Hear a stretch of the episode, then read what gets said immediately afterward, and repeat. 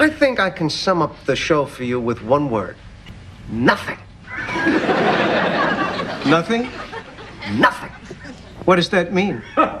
The show is about nothing.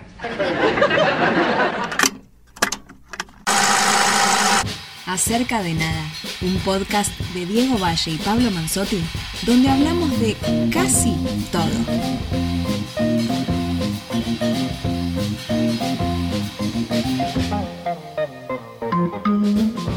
Bueno, y acá estamos nuevamente en Acerca de Nada. ¿Cómo les va? ¿Cómo andan por ahí? A todas y a todos les damos la bienvenida a otro episodio que estoy acá llevando adelante con el amigo Diego Valle.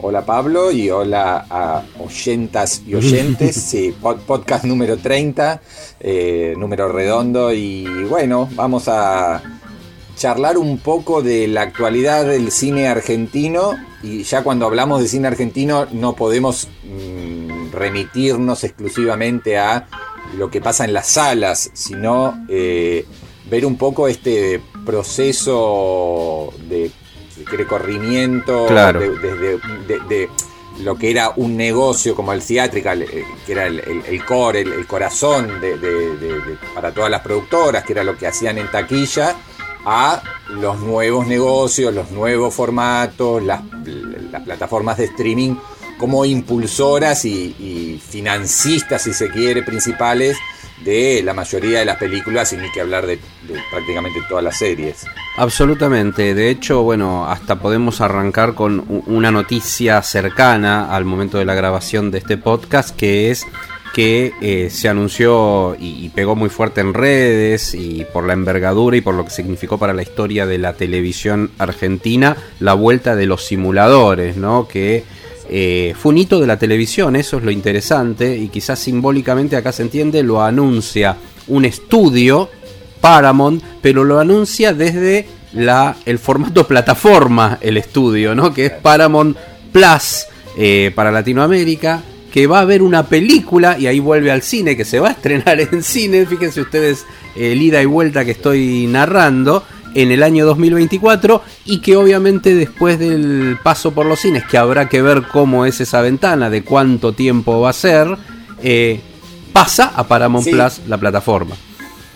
Sí, justo eh, transcurrieron 20 años. Esto es un poco también lo Sí. que hace Hollywood muchas veces de recuperar franquicias muy populares, ¿no? Eh, en este caso, creo que ellos fueron tentados una y mil veces, año tras año, y finalmente debe haber habido un muy buen cheque para, para los cuatro actores y para Damián Cifrón, que es el guionista y director, y que obviamente vuelven los cinco. Eh, y con la productora de cine, que ya no es solamente de cine, más importante de la Argentina detrás, que es KIS. O sea, KIS va a ser la producción y anuncian, bueno, un despliegue de recursos absolutamente impresionante. Eh, es raro, ¿no? Anuncia una película para el 2024 y nos parece ciencia ficción, pero así se trabaja eh, en general en los estudios grandes cuando hay una película este, importante.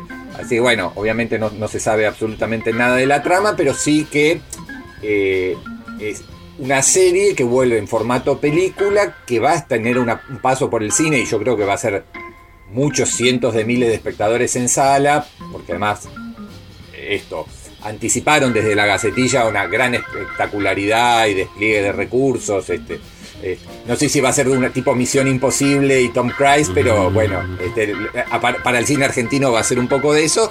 Y sí, tenés a una plataforma de streaming detrás como Paramount Más que quizás tres meses después o seis meses después la estrene para todo el mundo. Que Es un poco el, el- el- el formato que se está pensando es vos estrenala en cine en tu país, te damos unos meses, hace una diferencia ahí para la productora local y después para los otros 199 países no hay cine, no hay salas, sino directamente una plataforma de streaming. Y en relación con esto, eh, uno de los análisis que se puede empezar a hacer es que dos películas importantes que intentaron convocar algo de público a las salas argentinas, una es Hoy se arregla el mundo, la otra es Ecos de un crimen, Eh, las dos ya están disponibles en plataformas, ¿no? Y son películas que básicamente se estrenaron ahora, hace muy poquito, en salas, tuvieron una corta vida en salas para pasar a lo que son las plataformas. Una en HBO Max, Ecos de un Crimen, y la otra en Netflix, que es Hoy se arregla el mundo. Exacto. Sí, esos son los casos de, bueno, eh, Hoy se arregla el mundo es una película de Patagonic que, digamos, se produjo por los cánones normales del Inca y eh, estuvo para estrenarse en 2020, después en 2021 y por la pandemia lo fueron eh, aplazando. Finalmente se estrenó en enero, hizo apenas 70.000 espectadores, que es muy poco para un director como Winograd que este, venía a hacer 2 millones de espectadores con su película anterior. Este, y con Esbaraglia de eh, protagonista, ¿no? Que habitualmente también tiene su porción de cortar tickets. Sí, yo no creo que sea un tipo. Es un tipo más prestigioso que convocante. no, es un Franchella. Por eso digo, la anterior era Franchella y Peretti, ¿no? Entonces, pero sí. Claro, pero, pero también en el caso de la película de Peretti, eh, Ecos de un crimen, un, thriller correcto, pero hasta ahí nomás, eh, ya se, lanzó con eh, el anuncio de que pocos, pocas semanas después iba a estar en HBO Max. Y yo no sé si eso no le jugó en contra a alguien que, digamos, la película no tuvo críticas demasiado entusiastas y vos decís, si ya sé que dentro de pocas semanas está en HBO Max, yo soy abonado de HBO Max, ¿para qué la voy a ir a ver al cine? Eh, por eso digo que es un arma de doble filo y que de alguna manera está conspirando contra eh, cierto, cierta salud del negocio del cine en salas. Eh, Ecos de un crimen hizo 100.000 espectadores, hoy se arregla el mundo hizo 70.000 son cifras que eh, aún en pandemia son bajas y eh, lo que hoy charlábamos recién, antes de, arrancar la grabación, yo me fijaba que hoy sábado 19 de marzo, que, estamos grabando esto, eh, hoy se arregla el mundo, ya está en el top 5 de lo más visto en Netflix. Con lo cual te da a entender que no es que a nadie le importa el cine argentino o las historias narradas en la Argentina o, o Esbaraglia o Winograd. Simplemente es que la gente quizás no tenga la ansiedad de verla en salas, como quizás sí ocurra, y yo estoy convencido que va a ocurrir cuando se estrena, cuando se estrenen los simuladores, que la gente la va a querer ir a ver en cine, porque es, funciona como un tanque de acción, de, digamos, de estos tipo Spider-Man o tipo Batman, pero en el caso de, comedias o de thriller, que yo dice, bueno, espero 3-4 semanas más y la veo directamente en el sillón de mi casa. Sí, eh, yo creo que eso juega. habrá que ver también cómo cambiaron las costumbres eh, de la misma manera que la pandemia y la pospandemia presenta un cambio de hábito respecto de cantidad de cosas a nivel laboral, a nivel social el tema de hay muchísima gente que ha cambiado sus, sus hábitos de reunirse con amigos, de salidas sociales. Bueno, habrá que ver cómo cae el cine en eso. Eso el tiempo lo irá diciendo. Si es una cosa uniforme, o sea que cambia radicalmente todo el negocio del cine, o que es una cosa multiforme, ¿no? Que pueden convivir eh, películas con una afluencia de público baja, como estas que acabamos de nombrar, que en una situación normal, supongamos que no existiese la pandemia, si bien es contrafáctico, se puede pensar que eran dos películas y encima en el verano, que habitualmente se convoca bastante público, que hubiesen funcionado bastante mejor, quizás con un piso de 300.000 espectadores, 400.000, que es lo que busca una película argentina para instalarse y permanecer varias semanas en cartelera es casi seguro que hubiese sucedido eso en el caso de estas dos películas de las que estamos hablando. Sobre todo. y pensá que, pensá que ya también estamos viendo el otro fenómeno que es las eh, plataformas de streaming directamente produciendo películas sin siquiera pensar en la posibilidad de que pasen por el cine. Por ejemplo, Granizo, eh, comedia con Franchella, meteorólogo, que le erra todos los pronósticos y genera un caos. Esa película sale ahora el 30 de marzo directamente en Netflix. Esa era una película, digamos, Carnevale, Franchella, no sé qué, que, que hubiese sido probablemente un éxito bastante masivo en salas. Ahora va directamente a Netflix. O el hecho de las productoras que yo te contaba, ¿no? Este, KIS, la, la, productora de, de, Hugo Sigman, eh, está haciendo ahora la segunda temporada del Reino para Netflix y empieza a preproducir o a desarrollar el proyecto de los simuladores para Paramount más. Y así están todos, o el mismo Winograd con Esbaraglia, que contamos, hicieron Hoy se arregla el mundo, que va en Netflix, están filmando en este momento el gerente, basado en la, la historia aquella de, este, de, de la campaña publicitaria del mundial, este, eh, yo no, no me acuerdo qué, qué, qué empresa era, eh, bueno, La de no me Talent. acuerdo, es para de ta, exacto, Talent. exacto. Claro. Eh, para Paramount Plus. O sea que. Y, y- y- y hablaban, hablando un poco con, con gente del ambiente que te encontrás para tomar un café o te la cruzás en un cóctel, que ellos te dicen, estamos en un momento de plena actividad en, en- La industria. en el sector audiovisual, audiovisual. No conseguís cámaras, no conseguís director de fotografía, no conseguís este, luces, no conseguís camiones, no conseguís. este, porque todas estas producciones para las este, plataformas Plataforma. de streaming son con un gran despliegue de técnicos y de equipamientos.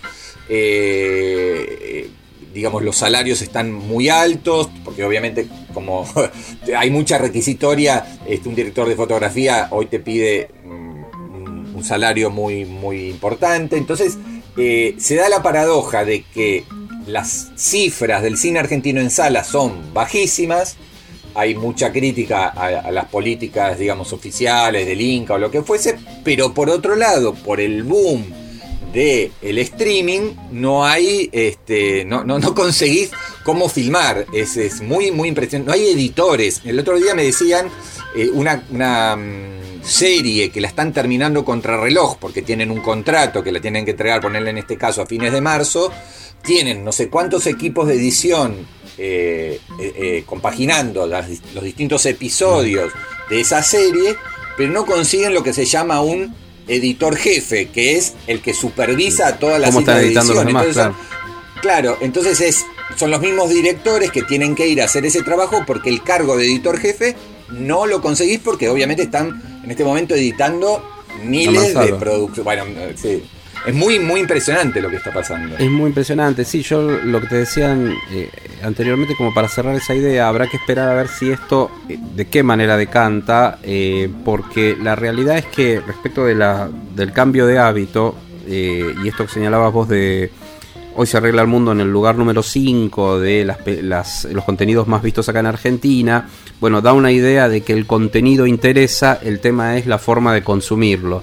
Y mm, la realidad es que el, el- hecho de ir al cine masivamente ha quedado demostrado. eh, acá el paradigma es cómo analizar todo a partir, independientemente de todo lo demás, digo, eh, pero todo lo, a partir de Spider-Man. Spider-Man es un fenómeno que rompe todo el esquema de coyuntura, porque uno dice, bueno, la coyuntura es la pandemia, la pospandemia, todavía hay gente, esto que estoy diciendo, las elucubraciones respecto de cambiaron, no cambiaron, los hábitos de la gente, no, Spider-Man es una película que, como si la pandemia, la pandemia no hubiese existido, incluso arranca en un momento en que todavía había casos altos de, de coronavirus, había contagios, entonces vos decís, bueno, evidentemente hay algo, y no es casualidad que Spider-Man es una película que hoy no se consigue de ninguna otra manera que no sea yendo al cine a verla todavía, ¿eh? Ojo, eso es un dato para tener en cuenta. O sea, es la película que rompió pronóstico, pero también es verdad que hoy no tenés manera. Y si la querés incluso piratear, la vas a ver en muy mala calidad en este momento. O sea, ahí hay un dato y no es que te avisan, mirá que pronto va a estar. No, hace varios meses que está, hace varios meses que está en las salas, sigue estando en las salas. Entonces ahí hay algo que es lo que decías vos, con lo que yo estoy totalmente de acuerdo,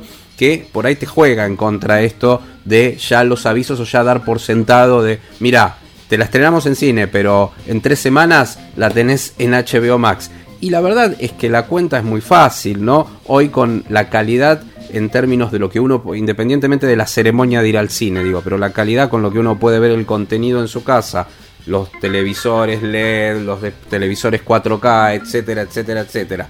Eso, en la tentación que decís, bueno, con una entrada de cine, con lo que sale la entrada de cine, pago varios meses de suscripción, bueno, ahí no hay mucho más que decir. El tema es cómo eso va a afectar a futuro en un momento en el cual, esto es lo interesante, se están dando estas condiciones a la par, ¿no? Que es muchísimo trabajo en una industria que demandaba trabajo, porque todo el sector audiovisual demandaba trabajo, bueno, ahí lo tienen, y se nota ese movimiento, ah, todos eh, de una u otra manera. Y déjame que cierro esta idea y ahí te paso porque doy pie a lo siguiente.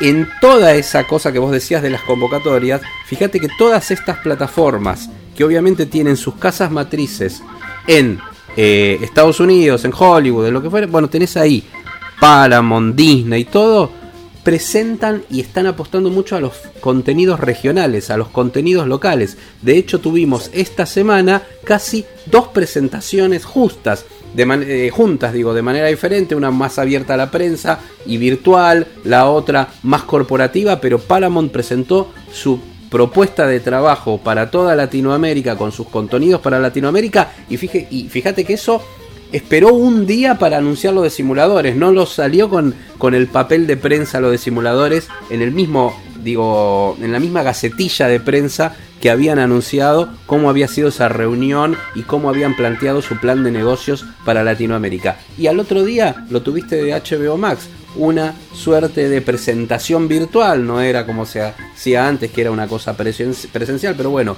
un acceso para periodistas a una presentación virtual, también con todos sus contenidos en general y su contenido para Latinoamérica. Entonces, claro, ahí es donde está el tema, ¿no? Cómo también se focaliza la industria. Disney sabemos que está preparando cantidad de series y está rodando en este momento en Argentina y en Latinoamérica en particular. Sí, sí, Disney además dividido, ¿no? En, digamos, claro. opción más familiar para Disney Plus y más, que quiere, para adultos en Star Más. Ahora, em, yo lo que noto es un gran enojo, eh, incluso enojo a veces hasta con la prensa, por parte de los jugadores tradicionales del eh, cine argentino y hablo en este caso de productores, agentes de venta internacionales, distribuidores, porque se están quedando sin el negocio que manejaron durante años, porque claro, el que vendía los derechos de las películas argentinas grandes en, en Cannes, en Toronto, en Berlín, ya prácticamente no tiene productos, salvo películas muy chiquitas que no están por, el, por las plataformas. Eh, los que distribuían en salas eh, hoy recaudan muy poquito. Los productores que vivían de los subsidios del Inca hoy tienen que ir a negociar con las productoras, digamos, de, de streaming, ¿no? Con las plataformas de streaming. Y así lo que estamos viendo es que incluso eh, desde nuestro lugar de periodistas, que todos los jueves teníamos un montón de películas argentinas, hoy nos quedan como el, documental que va al Gomont, ¿no? Digamos, esa película muy pequeña. Pero por otro lado, yo me encuentro como editor de un sitio diciendo, pero tengo 3, 4 novedades semanales argentinas eh, en streaming no sé, hace dos semanas o algo así, teníamos el, documental de Bilardo en HBO Max. acá mezclo series y, películas, ¿no? Pero que yo, la semana pasada tenías porno y helado en Amazon, Los Protectores en Star Más. Esta semana, como hablábamos, tenías, tenías Ecos de un Crimen llegando a HBO Max y hoy se arregla el mundo llegando a, Netflix. O sea, la semana que viene, o la otra, granizo. Vamos a, vamos a a encontrarnos con una oferta prácticamente semanal por plataforma de producción nacional, este, mientras el, cine en salas es un páramo, ¿no? Este, queda reducido a algún estreno eventual de alguna película de Darín que no haya ido.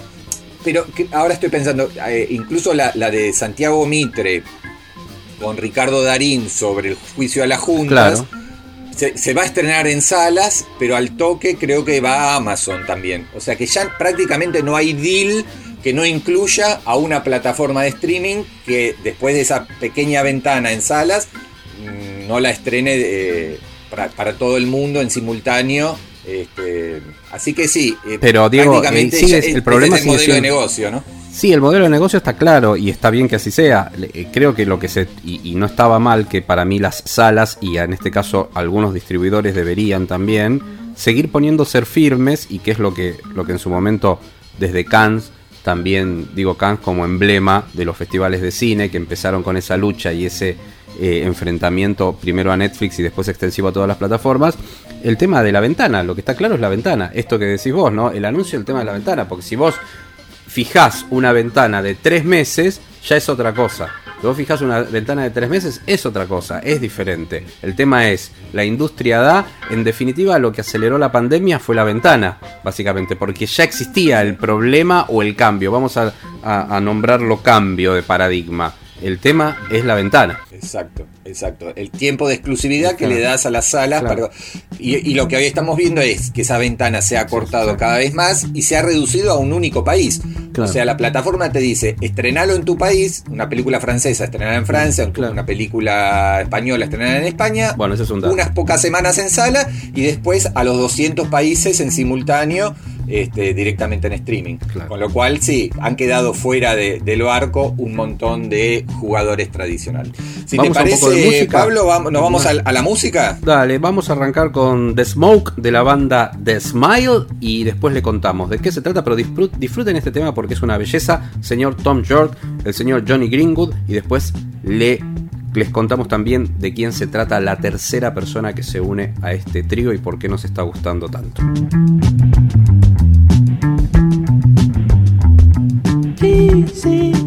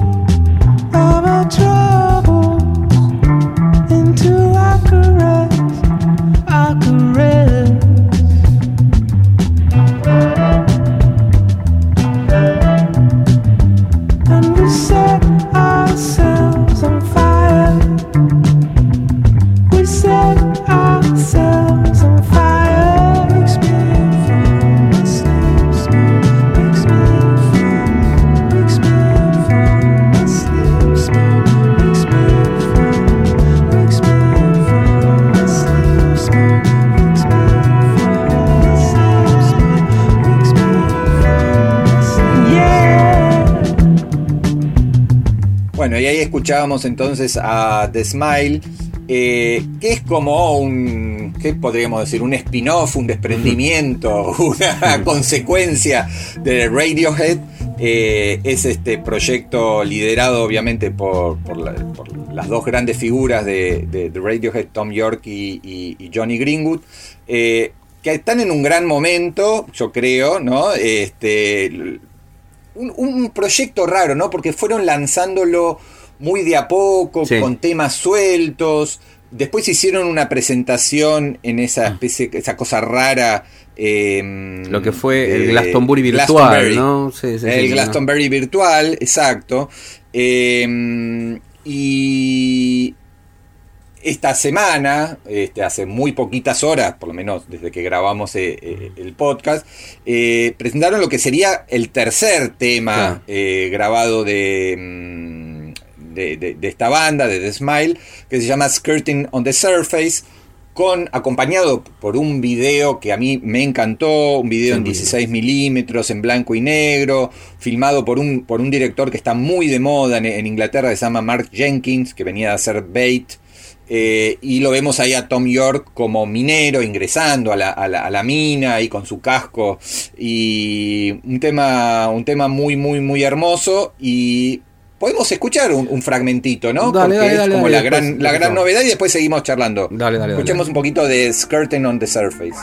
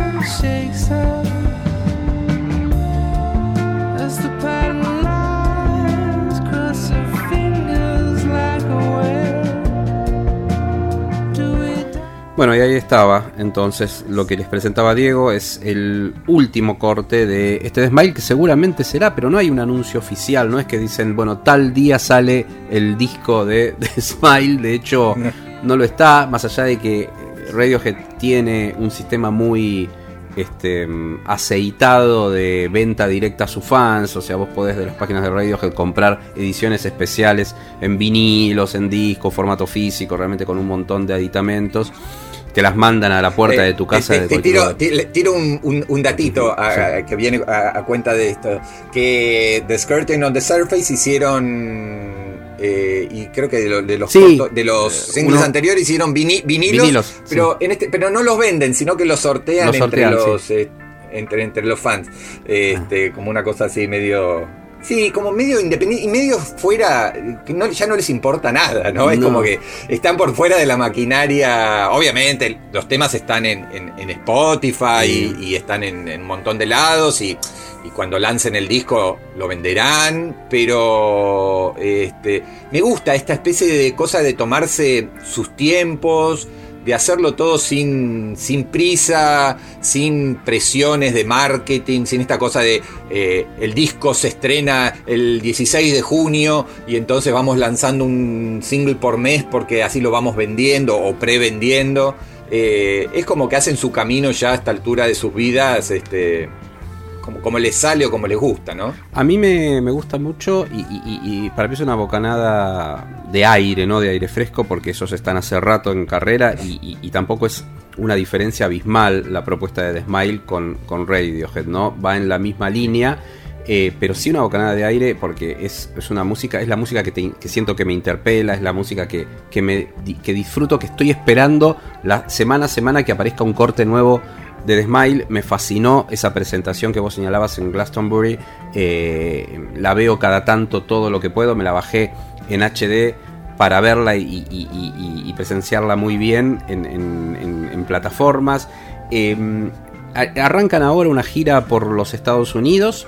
Eh, que los va a tener presente en, en diferentes ciudades y la tercera pata y acá es lo interesante es que ellos se presentan como trío a mí es un formato que me encanta en el rock pop esto no porque es eh, en realidad sería como un Radiohead la propuesta, pero en Power Trio, ¿no? Eh, que es lo que un poco sonaba en el, con el tema que habíamos abierto este bloque que es The Smoke. El que se suma en la batería es Tom Skinner. Tom Skinner viene de un proyecto de jazz de vanguardia increíble eh, y, y realmente si uno le presta atención a la base de la batería ahí es notable cómo, cómo juega con ritmos, cómo va cambiando de ritmos, cómo pasa de una batería más plana a algo más percusivo. Es increíble cómo, y eso sucede también con el baterista de Radiohead, ¿no? Y Es una propuesta clara que está desde Johnny Greenwood y desde Tom York a sus bateristas a que trabajen esa cosa polirrítmica increíble, atravesando diferentes géneros, insisto, de la percusión. Bueno, esto es lo que hace Tom Skinner desde esa base en un power trio que a mí me encanta, realmente me encanta, eh, disfruto cada momento con The Smile. Y como bien vos decías, ¿no? Acá el tema es eh, algunas mentes que se cruzan y básicamente el liderazgo de dos tipos que son Tom York y Johnny Greenwood. Y Johnny Greenwood podemos hacer acá un dominó. Es como el hombre que está, ¿cómo podríamos decirlo? Nominado al Oscar, ¿no? Nuevamente. Sí, sí, sí, sí. sí. Eh, Greenwood viene trabajando mucho en cine, eh, básicamente, pero no exclusivamente, con su gran amigo Paul Thomas Anderson. Recordemos, hace cuatro años lo nominaron por El Hilo Fantasma, por la banda de sonido que, que compuso especialmente.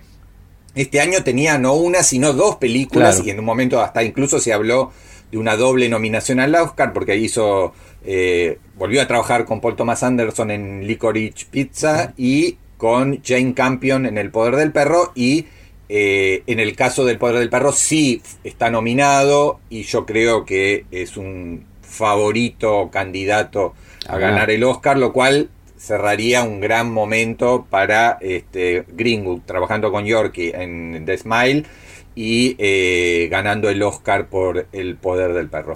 ¿Vos Si te parece, para, no, cerrar Ah, la idea. bueno, en- sí. no, no, cerrar la idea de, de ah, sumando esto, también pueden buscar, que es una lista de canciones muy hermosas, lo que hizo para Inner and Vice, ¿no? Para Vicio Propio, creo que fue el título en castellano, ¿no? Que pusieron. Exacto, sí. Eh, que incluso ahí también se dieron el lujito, con el apoyo de Warner, eh, que distribuyó esa película, de en Argentina, de hacer una edición limitada de, mm, de en vinilo, en un vinilo eh, de 12 pulgadas, ¿eh? Eh, y que se lo incluso llegó a algunos periodistas, yo me incluyo, con los temas seleccionados de esa banda sonora que es muy rica y en las que recomiendo Spook. Spook es un tema hermosísimo de Johnny Greenwood que está ahí en esa banda sonora de Inner and Vice, un poco para sumar a lo que contaba Diego, que es esta relación que, mantienen Paul Thomas Anderson con Johnny Greenwood. Y ahora sí, cerramos el bloque entonces con la presentación de lo que vamos, de lo que nos vamos a ir escuchando.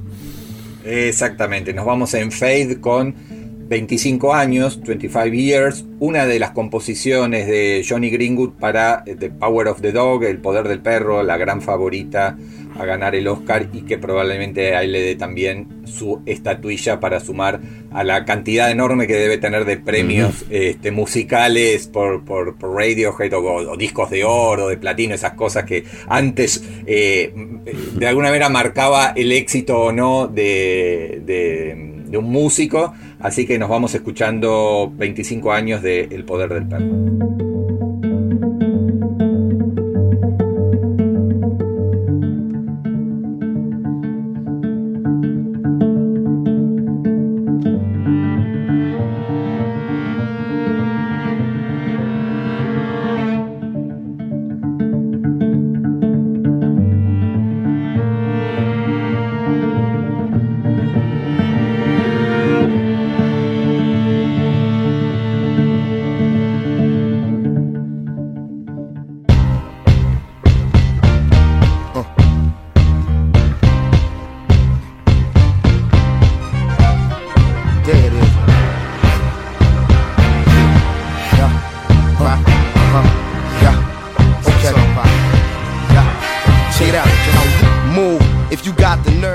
Vamos a hablar de eh, cosas que nos gustan, que obviamente tiene que ver con el universo audiovisual y en este caso con, dos series, pero otra cosa que nos apasiona que es el básquet y puntualmente la NBA.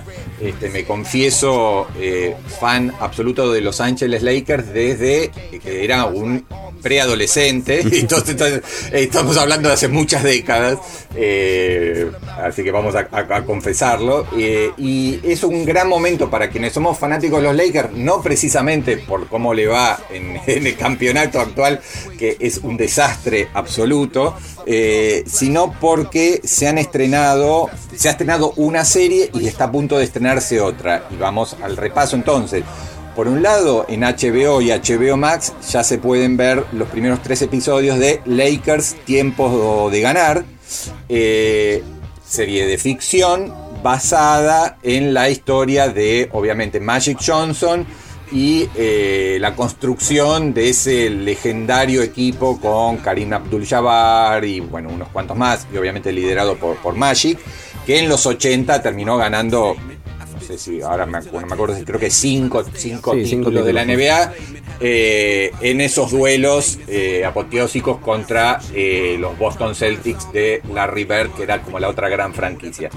Pero, eh, y esto sirve como adelanto, con Pablo pudimos ver algo de They Call Me Magic, que es una serie documental en este caso sobre, obviamente, la historia de Irving Magic Johnson. Eh, y que eh, obviamente eh, va a ser este, comparada con el último baile de Last Dance, esa serie que causó furor, sensación en Netflix durante la pandemia. Yo creo que, y esto ya es parte de la opinión y podemos ir charlando, no, no está al nivel de, de The Last Dance, porque Last Dance cada episodio te construía una historia apasionante, pero sí es una serie con todos los testimonios, todo el material de archivo que una estrella de las dimensiones de Irving Magic Johnson merece y eh, obviamente ha logrado. Sí, es interesante. Yo no, todavía no la he visto completa. Vi el primer episodio y, lo que se, uno siente es eso, ¿no? Como que se traslada a, conceptualmente a The Last Dance. De hecho, es evidentemente es una serie hecha a la luz de lo que reportó The Last Dance en su momento. Con multiplicidad de voces, es muy interesante, la verdad, desde las figuras más puestas por, por la figura misma que lo que tengan para decir, aunque lo que dicen es interesante, pero es eh, el presidente Barack Obama, es el presidente, como le llaman en los Estados Unidos, que le siguen diciendo el presidente, vieron Bill Clinton. eh, en momentos, por ejemplo, en lo que hablaban era de lo que significaba Magic Johnson eh, para ese momento de la cultura y la coyuntura sociopolítica de los Estados Unidos. Eh, los enfrentamientos con Larry Bird ya desde el campeonato del básquetbol universitario, que después da pie a que eh, Magic Johnson sea uno de los drafts más, más requeridos y más buscados. Y con eso lo comentábamos con Diego, con el que arranca, con lo que arranca este, esta serie documental, que es ese momento en el cual estaban los Boston Celtics, no, perdón, eh, Chicago Bulls y los Lakers disputándose a ver quién era el que comenzaba con los drafts para incluir ah, y para tener el, el- el primer Claro, lugar a- en a- pedir. Exacto. Claro. eh, digamos, va- vamos a, a explicarlo simplemente eh, para, para, ahí para los que no son fan de la, de la NBA. Eh, uno de los grandes momentos del año es cuando los equipos pueden elegir a las estrellas universitarias.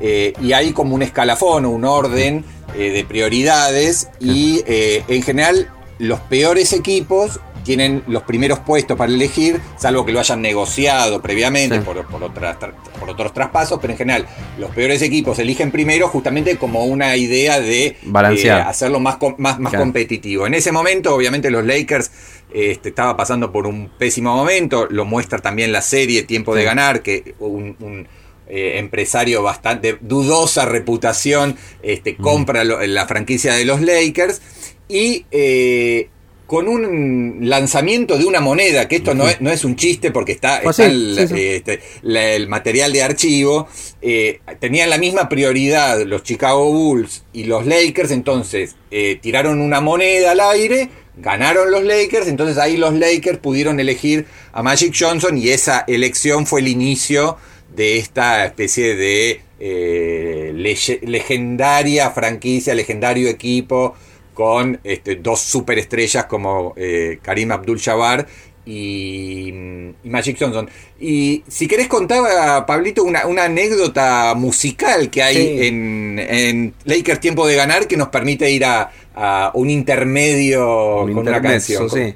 No, eh, sí, y bueno, y cerrando eso conceptualmente, que está bueno, porque cuando se, cuando tengan acceso todos a, a- la va a estrenar Apple TV Plus, ¿no? Eh, de Call Sí, Me el Magic. 22 van a- de abril. El 22 de abril. Van 22 a de poder abril. comparar, van a poder comparar esos dos inicios de una ficción y, y cómo está reflejado en la ficción, lo bien reflejado que está en la ficción, eso mismo que con material de archivo, está muy bien armado también eh, con cómo está hecho el montaje en, en, la no ficción, en el documental, está muy bien.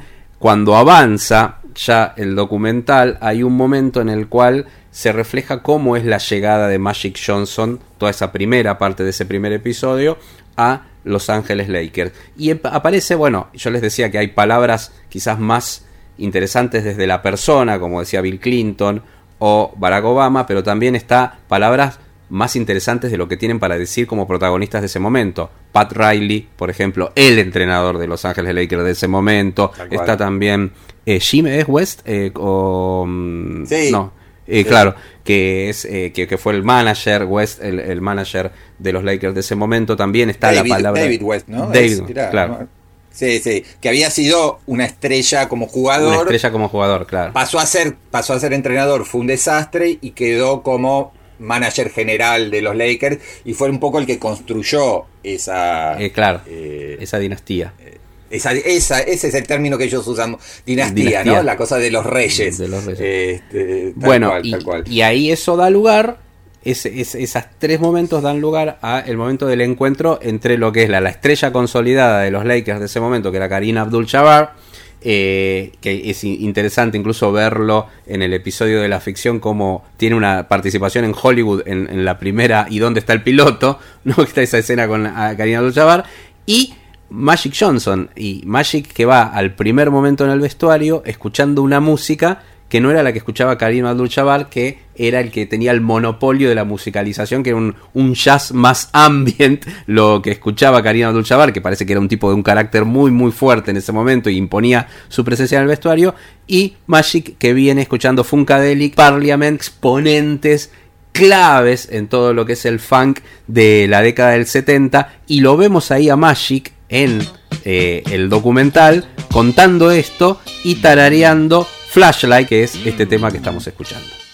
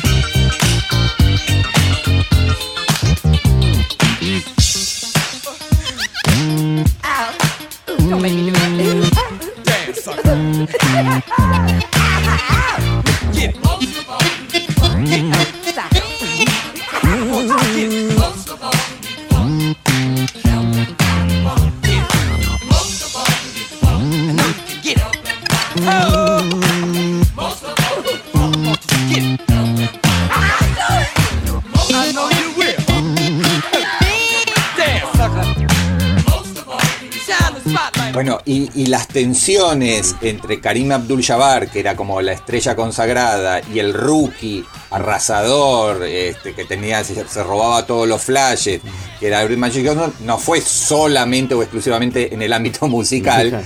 sino que había muchos egos, celos, unos cuantos ceros en, la- en los cheques, que también, ¿no? Digamos, eh, eh, es hasta lógico, ¿no? El que manejaba el vestuario, el que era tenía todos los récords de, de- de puntuación eh, de goleo, eh, que era Karim, siente que este pibe de 18, 19, 20 años viene y le roba este, el protagonismo. Bueno, eh, se genera ahí una tensión y en algún momento hasta Karim amenaza con eh, irse de los Lakers.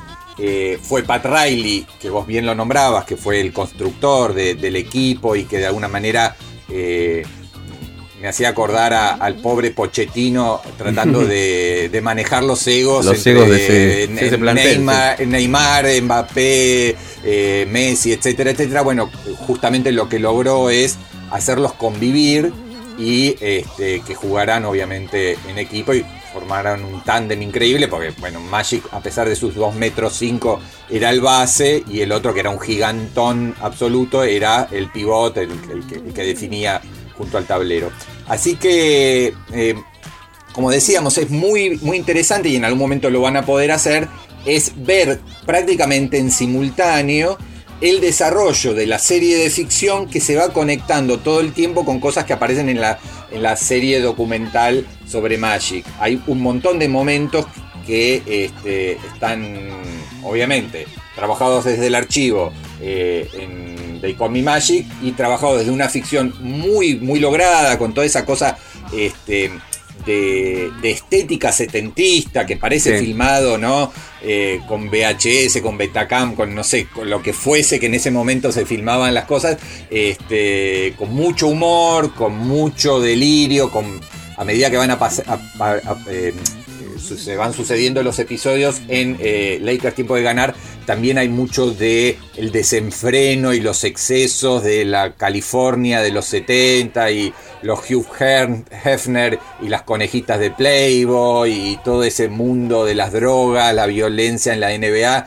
Este, muy distinta a esa liga de básquet hiper profesionalizada que, que hay en este momento, ¿no? Con este, los LeBron James y todo ese, ese glamour este, tan cuidadito, ¿no? De los Stephen Curry. O, que yo- en ese momento era, era realmente una liga eh, en los 70 muy, muy desbocada y este, muy divertida por otro lado.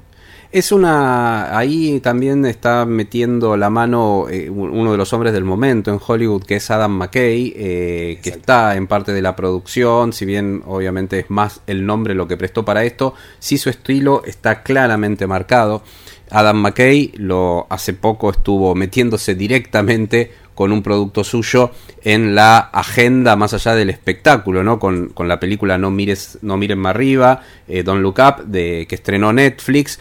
Un tipo que hizo una película como El vicepresidente, Vice, que es realmente eh, buenísima, con Christian Bale, irreconocible como Dick Cheney, el vicepresidente de los Estados Unidos. Un tipo que hizo The Big Short, la gran apuesta acerca de lo que fue eh, el colapso de la economía en el 2008 y toda la gran estafa de las financieras.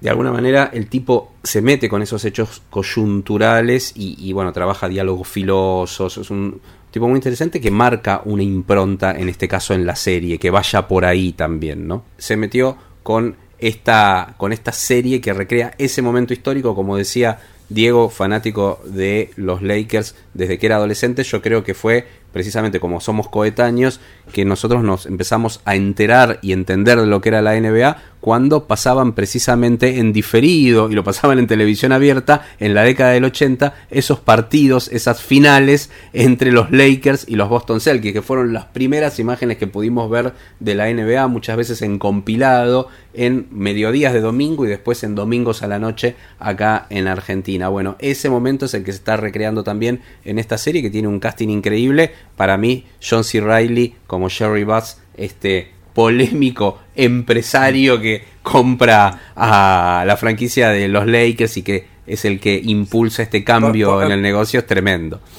Set- 70 millones de dólares. Paga Sí. claro que 70 millones de dólares en 1979 eh, es bastante más Claro, de lo que claro. parece, pero eh, era una franquicia que estaba muy en decadencia dentro Sí. de una liga que estaba muy Estaba mal. en decadencia. Y, es interesante lo que vos decís eh, eh, en cuanto a, a- a nombrar a, mm, a McKay, a Adam McKay, que filmó el piloto, que es el Claro. productor y que de alguna manera le, le impuso la, la impronta, ¿no? De esta Claro, al, cosa al de, dar el al hacer el eh, piloto haces eso, marcás la línea en la que querés que vaya.